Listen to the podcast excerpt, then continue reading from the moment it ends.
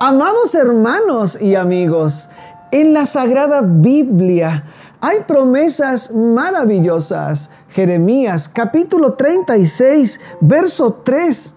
Quizá oiga la casa de Judá todo el mal que yo pienso hacerles para que se arrepientan cada uno de su mal camino. Entonces yo perdonaré su maldad y su pecado. Una vez más el profeta está profetizando sobre su pueblo. Tristemente el pueblo está en pecado. Sigue haciendo lo que no debe hacer.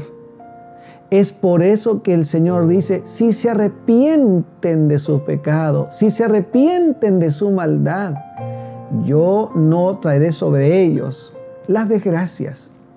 Ahora piensa, para que tú puedas arrepentirte, debes estar consciente de que estás equivocado.